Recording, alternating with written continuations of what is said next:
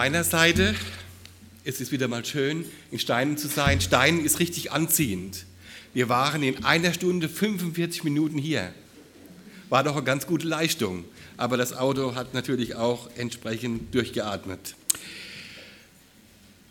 Heute Morgen habe ich mir gesungen, welch ein Freund ist unser Jesus. Ich habe gedacht, oder ist mir eingefallen, dieses Lied habe ich schon gerne in meiner Jugend gesungen. Das haben schon meine Elterngeneration gerne gesungen.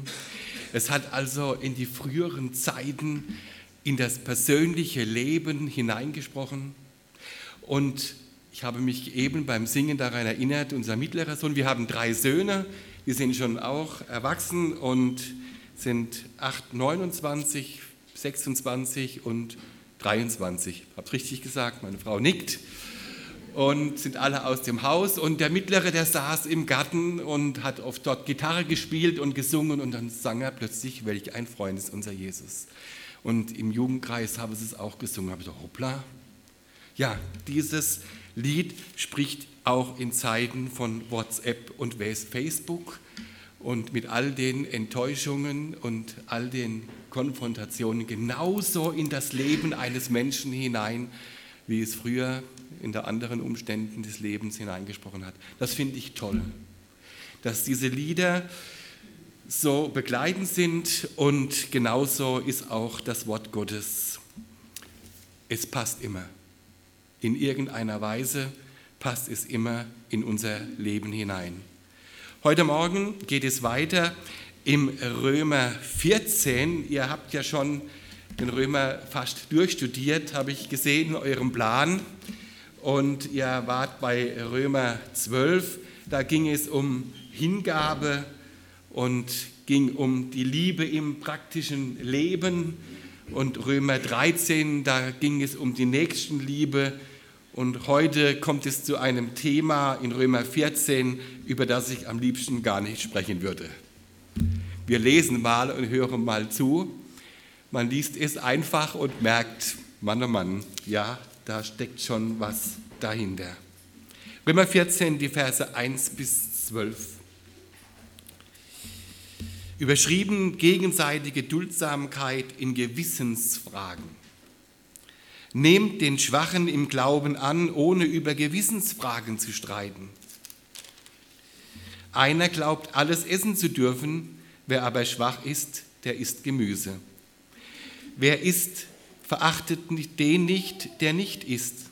Und wer nicht isst, richtet den, der isst, denn Gott hat ihn, richtet den nicht, der isst, denn Gott hat ihn angenommen. Wer bist du, dass du den Hausknecht eines anderen richtest. Er steht oder fällt seinem eigenen Herrn. Er wird aber aufrecht gehalten werden, denn Gott vermag aufrecht zu erhalten. Dieser hält einen Tag höher als den anderen, jener hält alle Tage gleich, jeder sei seiner Meinung gewiss. Wer auf den Tag achtet, der achtet darauf für den Herrn. Und wer nicht auf den Tag achtet, der achtet nicht darauf für den Herrn. Wer isst, der isst für den Herrn, denn er dankt Gott. Wer nicht isst, der enthält sich der Speise für den Herrn und dankt Gott auch. Denn keiner von uns lebt sich selbst und keiner stirbt sich selbst. Denn leben wir, so leben wir dem Herrn und sterben wir, so sterben wir dem Herrn. Ob wir nun leben oder sterben, wir gehören dem Herrn. Denn dazu ist Christus auch gestorben und auferstanden und wieder lebendig geworden, dass er sowohl über Tode als auch über die lebende, überlebende Herr sei. Du aber, was richtest du deinen Bruder? Oder du, was verachtest du deinen Bruder? Wir werden ja alle vor dem Richterstuhl des Christus erscheinen. Denn steht geschrieben, so wahr ich lebe, spricht der Herr, mir soll sich jedes Knie beugen und jede Zunge wird bekennen, so wird also jeder von uns für sich selbst Gott Rechenschaft geben. Ja, interessante Worte, die Paulus hier an die Römer richtet hat alles natürlich auch seinen Hintergrund. Und wenn man den Hintergrund betrachtet, dann sieht man das Spannungsfeld zwischen den Christusgläubigen und zwischen den traditionsgläubigen frommen Juden oder den Juden, die ihrer Religion angehörten und in der Religion auch ihr Leben gestaltet haben nach all den Traditionen und Ordnungen, die man hier gepflegt hat, bis zu Speise- und Kleiderordnung und alles Mögliche war geregelt. Es war perfekt geregelt. Es gab sehr viele Gesetze, die hier erlassen worden sind, auch von, von, von, von der damaligen religiösen Hoheit selber hat man noch viel mehr auferlegt. Und so hat man mehr in einem Korsett gelebt wie in einer Freiheit. Und dieses Spannungsfeld zwischen den Christusgläubigen und den traditionellen Frommen, das wird hier eigentlich zum Ausdruck gebracht. Ich möchte drei Impulse mal hier über diesen Text versuchen zu stellen. Der erste Impuls, wandle das schlechte Gewissen in Gewissheit des Glaubens um. Und der zweite Impuls, Überheblichkeit schlägt den Nächsten. Und der dritte Impuls, lebe deine Verantwortung im Glauben.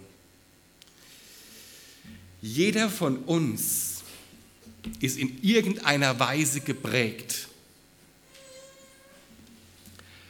Ich erinnere mich an meine eigene Erziehung, die schon wieder anders war wie bei meiner Frau. Aber es gab prägende Elemente in dieser Erziehung. Mein Vater war nicht gläubig, meine Mutter war gläubig. Das war ein Riesenspannungsfeld. Früher habe ich gelitten darunter, sehr. Habe immer gedacht, das ist das Schlimmste, was einem passieren kann, wenn man gläubig wird und und einer der Elternteile ist nicht gläubig. Jetzt, nach vielen Jahren, jetzt wird man wird ja älter, wird erwachsen, heute denke ich als, bin ich froh, bin ich froh, dass ich diese andere Seite auch, mit der anderen Seite auch konfrontiert war und, und irgendwo damit auch einen Umgang finden konnte oder auch ein Verständnis aufbringen konnte. Mein Vater war jetzt nicht der Mann, der die Traditionen pflegen wollte, aber trotzdem sind Traditionen, die groben Traditionen für ihn auch wichtig gewesen und die kennt ihr alle. Zum Beispiel wurden Speiserituale eingehalten am Karfreitag, da gab es natürlich Fisch und nicht Bratkartoffeln mit Blutwurst. Das war ein No-Go. Oder man kleidete sich sogar, kann ich mich noch gut erinnern, am Karfreitag dunkel, gedeckt, Krawatte und ging zum Abendmahl. Das gehörte zum Anstand eines guten Christen. Heiligabend oder Weihnachten ist heute noch so, die Kirchen sind einmal im Jahr voll. Selbst auch in den Gemeinschaftsräumen, in den Gottesdiensten brechen die Räume auseinander, wenn Weihnachtsgottesdienst ist. Das gehört einfach dazu, dass man da hingeht. An Ordnungen hat es bei uns auch nicht gefehlt. Kleiderordnung, Haartracht und was immer alles da gab. Und als ich so jung war oder jünger war, wie soll ich sagen, in kurzer Hose, heute ist nicht so warm, da ist jetzt keiner in kurzer Hose hier, muss nicht rot werden, aber in kurzer Hose in den Gottesdienst gehe, das, das boah. Und dann kam so Zeit, wo man angefangen hat, ja, mit Shorts kann man ja schon mal anfangen, so in AB-Gottesdienst zu gehen. Ne? Meine Frau, also es ist nichts gegen meine Frau jetzt, das ist ja eine spannende Geschichte gewesen, sagt sie, Mensch, Gunther, du kannst doch jetzt auch mal eine kurze Hose in den Gottesdienst anziehen. Boah, habe ich so halblange Hose angezogen. Wir sind in den Gottesdienst gefahren in Durlach und an dem Tag war Abendmahl angesagt. Und ich schaute mich so um, weil da immer so spontan Leute aufgefordert worden sind zum Austeilen, die mitgeholfen haben, austeilen. Und es waren immer so einige feste Personen. Ne? Und der Gunther gehört natürlich auch zu diesem Personenkreis. Und da habe ich geguckt, wo sind dann die anderen? Ist gar niemand da. Der wird dann jetzt mich auffordern, dass ich da rumlaufe und das Abendmahl austeile. Und ich habe kurze Hosen heute an. Es kam noch viel schlimmer.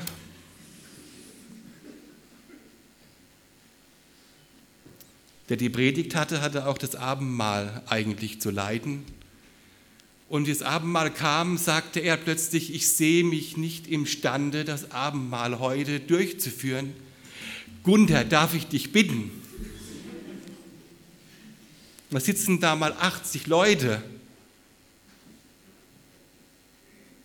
Und da bin ich aufgestanden und bin vor, habe mir vorgestellt, wie das aussieht mit zwei Kelchen in der Hand und kurze Hosen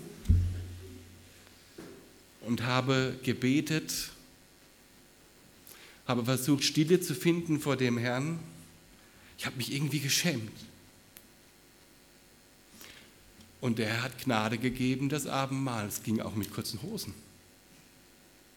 Und es hat auch nicht an Segen gemangelt. Eine Frau kam anschließend auf mich zu und sagte, Herr Göttl, Sie haben nichts gewusst, oder? Da lag schon der kleine Vorwurf, wie konnte das passieren? Ne?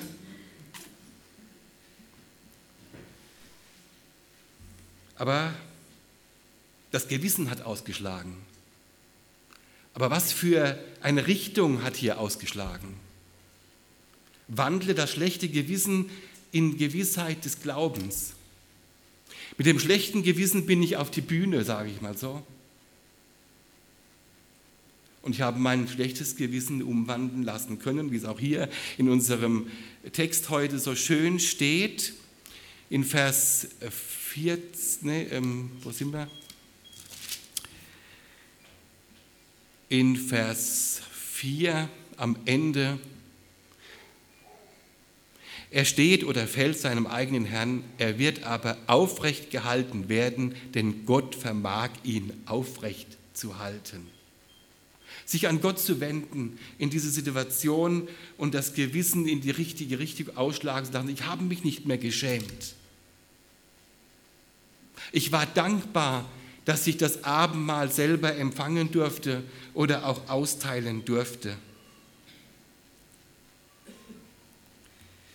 Nehmt den Schwachen im Glauben an, heißt es im ersten Satz unseres Textes. Und dieses Erlebnis damals, übrigens alle, wo in dem Gottesdienst waren, die, die sprechen mich heute als noch an. Sie denken immer noch an diesen Gottesdienst. Ist doch super, dass man noch daran denkt.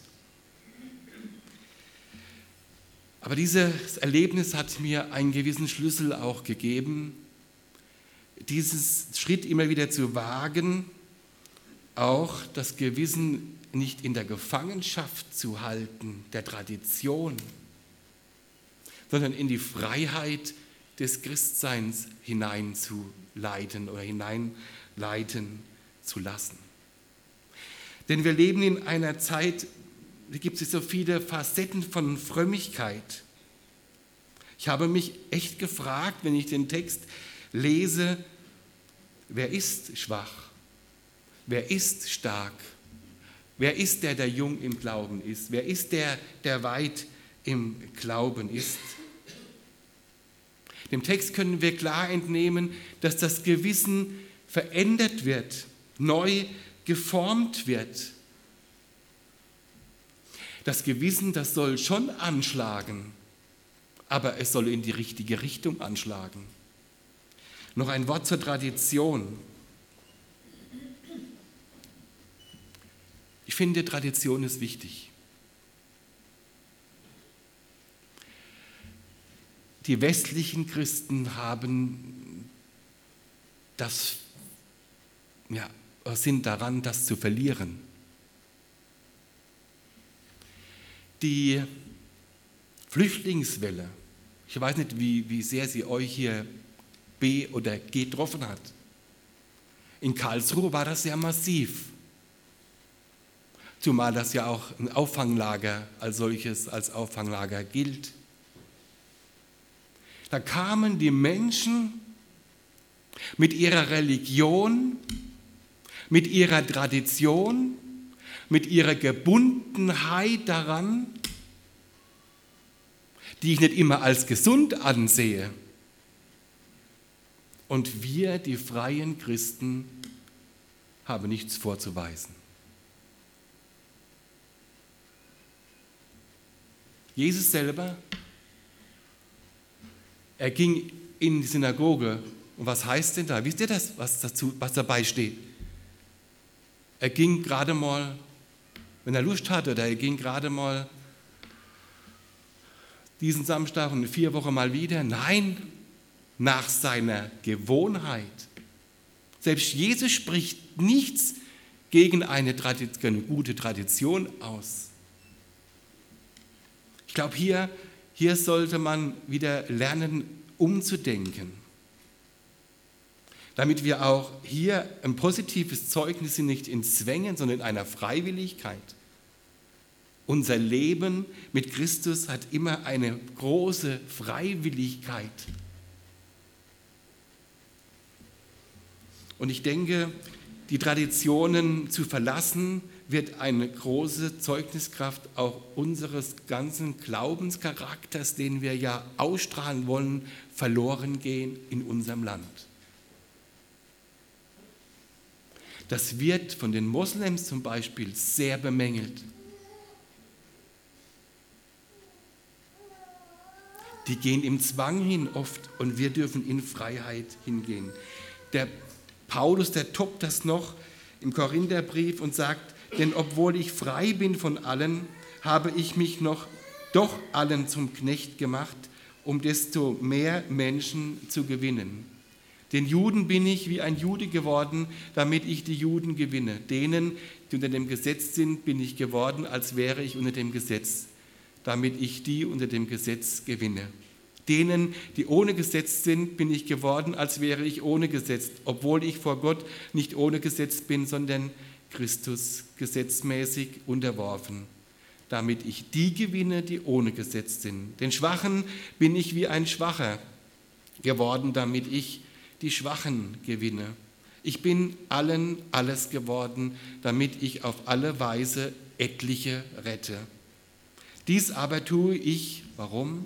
um des Evangeliums willen, um an ihm teilzuhaben. Das ist der Schlüssel missionarischen Lebensstils,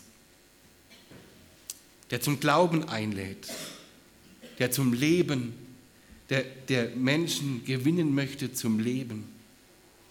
Wenn ich andere, wenn ich Gäste einlade, wenn ich jetzt zum Beispiel Juden oder Moslems einlade, da werde ich ja kaum Schweinefleisch auf den Tisch servieren, oder? Damit schmähe ich sogar den Gast in einer vermeintlichen christlichen Freiheit, weil wir Christen sind ja frei.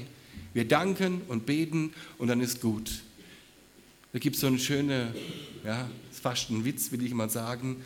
Da ein Missionar hat bei einem Stammdorf missioniert und ähm, eines Tages nach Jahren kam er an Karfreitag mal zu diesem Stamm und dann habe die am Karfreitag ein Spanferkel gegrillt. War hell entsetzt und ist dann zum Gemeindeleiter hat gesagt, ja, wie kann denn das passieren? Wir haben Karfreitag und ihr grillt ein Schwein. Da ist unser Herr gestorben am Kreuz. Und da hat der Häuptling gesagt, Sie haben gesagt, Jesus macht alles neu wir haben das Schwein getauft, wir essen jetzt Fisch. Aber das zeigt was aus. Christliche Freiheit zu leben, das bedeutet auch ein Feingefühl, ein Gespür mitzubringen für den Nächsten. Und Paulus zeigt das ganz klar auf. Er geht auf den Nächsten ein und zwar im Ganzen. Wisst ihr, warum die Integration, entschuldigt, wenn ich mich da ein bisschen vielleicht festspeise, aber dass die Integration, so, wisst ihr, warum die so scheitert? Weil man nicht mehr dran bleibt an diesen persönlichen Beziehungen, die man pflegen müsste, dass sie sich überhaupt integrieren können.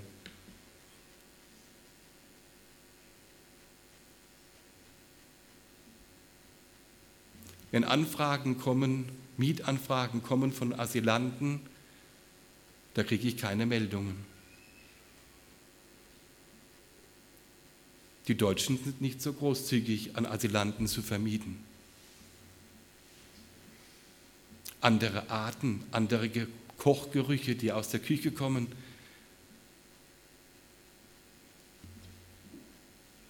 Das hemmt viel. Bin alles, bin allen alles geworden, ist eine Riesenaufforderung. Das heißt nicht, dass ihr alle das alle erfüllen müsst, aber wir sollten mal darüber nachdenken, wie wir mit dem Nächsten, mit dem Außenstehenden hier umgehen. Wir nehmen Rücksicht auf Vegetarier und auch an Veganer und das braucht vielleicht sogar noch etwas mehr Energie. Aber ich möchte zu unseren Gewohnheiten auch sagen, dass in Vers 5 hier anklingt, dieser hält einen Tag höher als den anderen, jener hält alle Tage gleich, jeder sei seiner Meinung gewiss, wer auf den Tag achtet, der achtet darauf für den Herrn und wer nicht auf den Tag achtet, der achtet nicht darauf für den Herrn. Wer isst, der isst für den Herrn, dann, denn er dankt Gott und wer nicht isst, der enthält sich der Speise für den Herrn und dankt Gott auch. Jeder dankt für das, wie er lebt und wie er ist. Und was bei uns in unserem Land vielleicht auch durch unseren Wohlstand so diese ganze Entwicklung vegetarisch und vegan und die ganzen Richtungen der Ernährung, die es gibt, da muss ich auch feststellen, und erlaubt mir mal das zu sagen, ich muss auch feststellen, dass es vielfach zum Götzen wird. Wem diene ich damit eigentlich?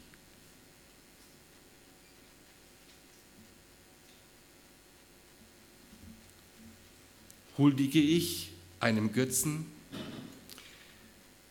Vor einem Jahr haben wir uns schon über Vegan unterhalten. Da kam eine Aussage, also ich möchte nicht gegen die Veganer mich ausrichten. Es geht darum, wie ist meine Herzenshaltung dazu? Diene ich diesem Projekt meines Körpers oder diene ich Jesus damit noch? Da kam eine harte Aussage und es hat mich zu diesem Ergebnis bringen lassen, vegan und das Schlimme ist noch der neue Gott der Frommen.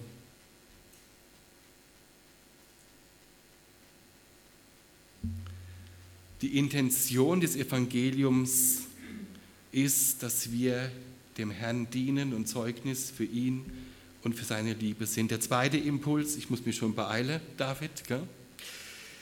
es geht immer so schnell vorbei, ich weiß gar nicht, was das ist, aber es ist immer verrückt.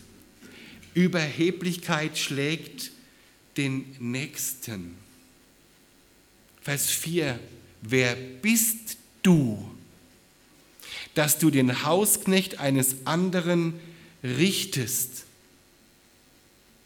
Wer bist du? Was richtest du deinen Bruder? Überheblichkeit ist eine Eigenschaft, die wir alle haben. Die kriegen wir gar nicht weg. Und wenn ihr euch mal so richtig prüft, dann merkt ihr, wie, wie, wie, wie schnell man so über dem anderen stehen möchte. Immer noch ein Tick besser sein. Und das Schlimme ist, Überheblichkeit versperrt uns den Weg zum Herzen eines Menschen.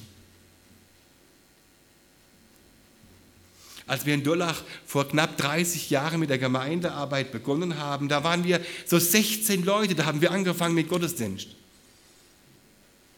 Da war jeder Mitarbeiter. Da war jeder gebraucht. Jeder musste irgendwas machen. Da mussten die Gottesdienste, die Predigten abgedeckt werden. Da hat nicht jeden Sonntag der Prediger, ist ja auch hier nicht der Fall. Da hat zweimal der Prediger höchstens geredet, zweimal von den Ehrenamtlichen. Als wir so 40 waren, kam mal eine Frau auf uns zu und hat gesagt, sie fühlt sich nicht aufgenommen in unserer Gemeinde. Da habe ich sie gefragt, ja, was ist denn? Ja, eure Verbundenheit untereinander, ihr, die die Gemeinde gegründet habt, ihr Verantwortlichen, die ihr euch ohne Worte verständigt und alles regelt, kommt keiner dran. Ihr seid so gut. Ihr seid perfekt. Ich kann nicht da vorne stehen in meiner Schwachheit. Ich bin nicht so gut im Reden. Aber ich möchte auch mal was sagen im Gottesdienst. Ihr seid alle so heilig. dass sie sich minderwertig fühlt. Das hat mich immer begleitet in der Gemeindearbeit. Die Gaben, die Vielfalt der Gaben zu sehen, zu erkennen und sie einzusetzen, das versuchen wir auch heute zu machen. Nicht zehn Jahre im Gottesdienst zu sein, wo man mal auf der Pransel stehen darf. Nein, auch die, wo jung im Glauben sind, dass die die Möglichkeit haben, ihre Gaben einzubringen in der Gemeinde. Das macht Gemeinde aus und das nimmt auch die Überheblichkeit. Nobody is perfect. Perfekt macht es Jesus. Und ich sage euch, wenn manche junge Gläubige bei uns in den Gottesdienst predigen oder ein Zeugnis geben, dann kommt manchmal mehr rüber wie bei einer 40-minütigen Predigt, 40-minütigen Predigt eines ausgelernten oder eines studierten Theologen. Weil man da noch merkt, dass Christus an ihm arbeitet.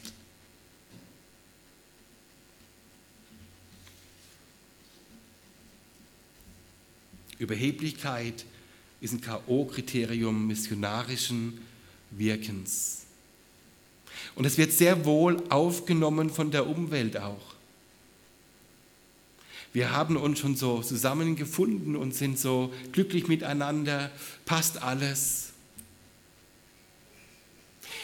Ich nehme wieder Durlach an die Hand, sagt, in Durlach kamen immer wieder Flüchtlinge es waren ein, zwei Leute, die sich regelmäßig darum gekümmert haben. Den Rest, die wollten gar nichts mit denen zu tun haben. Mittlerweile kommen keine mehr. Unser jüngster Sohn geht nicht mehr mit in den Gottesdienst oder hat sich vom Glauben distanziert. Das ist als Eltern nicht so einfach. Aber uns war es wichtig, ihm zu zeigen, dass wir ihn lieben und irgendwo zu vermitteln, dass Jesu Liebe für ihn dasteht. Und eines Tages an einem Geburtstag von mir, wo er zu Hause war, da kam mittags Besuch, drei Leute hintereinander, so innerhalb ein, zwei Stunden. Das eine war ein Moslem, das andere, ne, ein, ein, ein Türke, kein Moslem, es war ein Türke, der Alevit war, so muss ich sagen. Das zweite war ein Student und das dritte war der Nachbar. Und der in der Mitte, der war gläubig, das andere waren Heiden. Und dann kam er aus seinem Zimmer und hat gesagt, Papa, dass du das kannst. So drei verschiedene Menschen innerhalb kürzester Zeit und du bist auf jeden eingegangen.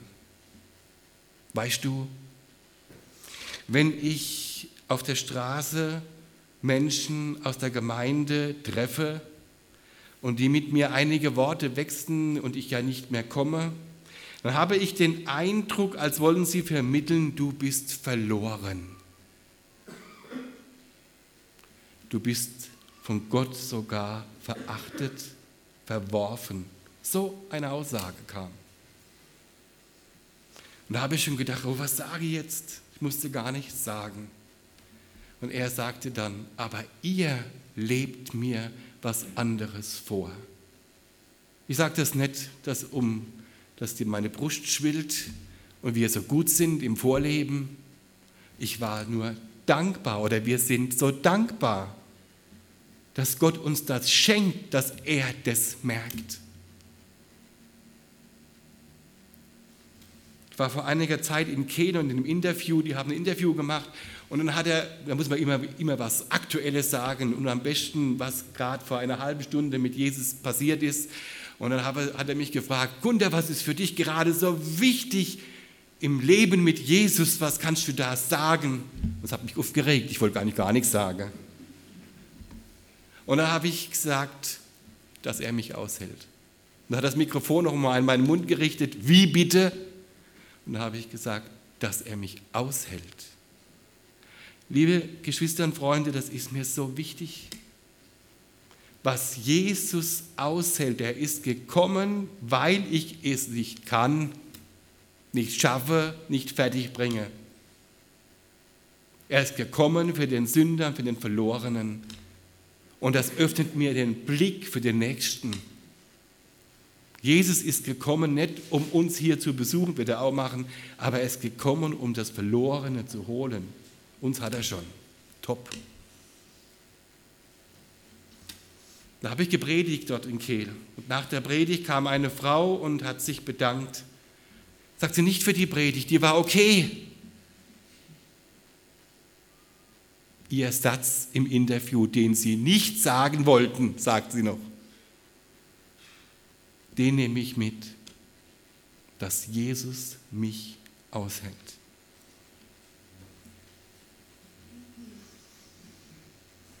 Wir müssen wieder lernen und dürfen nicht müssen, wir dürfen wieder lernen, die Liebe, die Liebe anstelle der Überheblichkeit zu setzen. Das ist das, was Paulus gelebt hat. Hätte ich, wie heißt, alle, Holy der Liebe, der Liebe nicht. Redete ich mit Menschen und Engelszungen, hätte der Liebe nicht. Und die Liebe, die beweist sich allein in Jesus Christus. Und hier möchte ich von Paulus lernen, dass ich mich auch auf die Ebene der Menschen unserer Zeit stellen kann und sprachfähig werde, mit ihnen reden zu können über ihre Situationen ihres Lebens und Auseinandersetzungen, die sie haben. Es ist nicht die Sicherheit des Glaubens, die für den Glauben wirbt. Es ist die Retterliebe Jesu, die beim anderen greift. Das dritte, lebe deine Verantwortung im Glauben.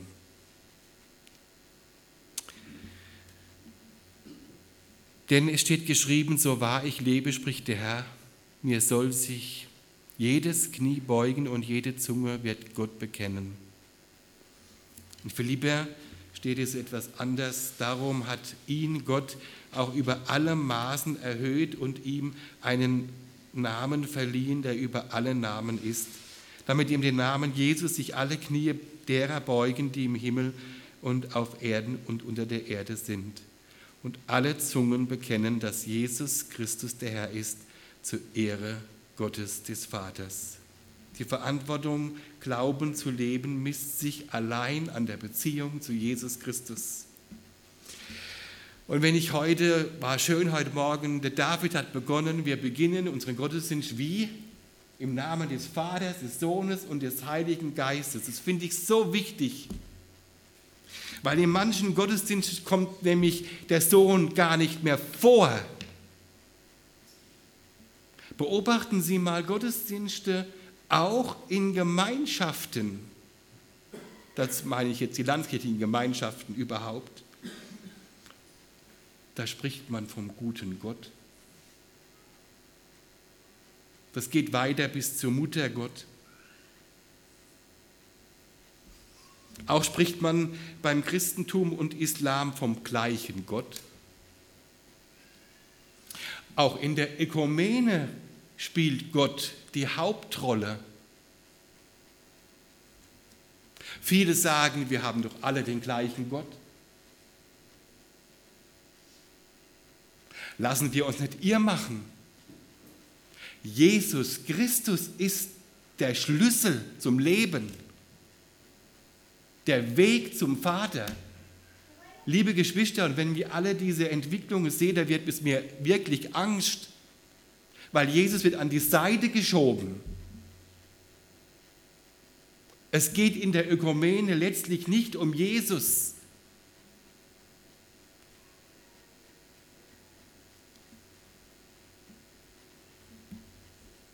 Und es ist in keinem anderen Heil. Denn es ist kein anderer Name unter dem Himmel den Menschen gegeben, in dem wir gerettet werden sollen.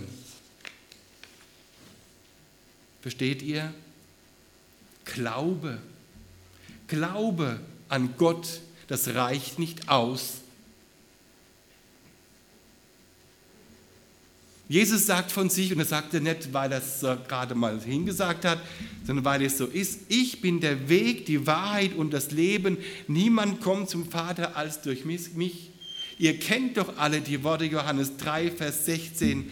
So sehr hat Gott die Welt lieb, dass er seinen eingeborenen Sohn gab, damit jeder, der an ihn glaubt, nicht verloren geht, sondern ewiges Leben hat. Das sind doch nicht einfach so hingedruckte Lektüren in der Schrift, Zitate. Es geht letztlich um den Namen Jesu, der in meinem Herzen wohnen soll. Und das ist der ganze Maßstab und die ganze Verantwortung, die auch Paulus im Neuen Testament manifestiert.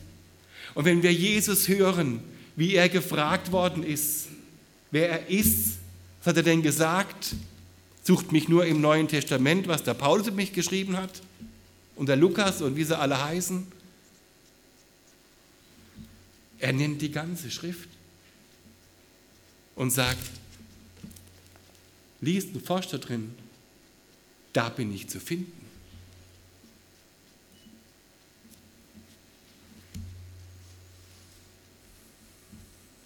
Ich möchte euch Mut machen, das Bekenntnis zu Jesus in euren Herzen aufleben zu lassen. Wenn ich mit Moslems spreche und mit Menschen spreche, die nicht glauben, mit denen kann ich über Gott sprechen, stundenlang. Kommt auf Jesus. Wir haben einen Retter. Wir haben einen Erlöser. Wir haben eine Liebe, die keine andere Religion dieser Welt bietet. Nehmen wir das mit. Nochmal ganz kurz die drei Impulse. Wandle das schlechte Gewissen in Gewissheit des Glaubens. Der zweite Impuls, Überheblichkeit schlägt den Nächsten. Und der dritte Impuls, lebe deine Verantwortung im Glauben. Amen.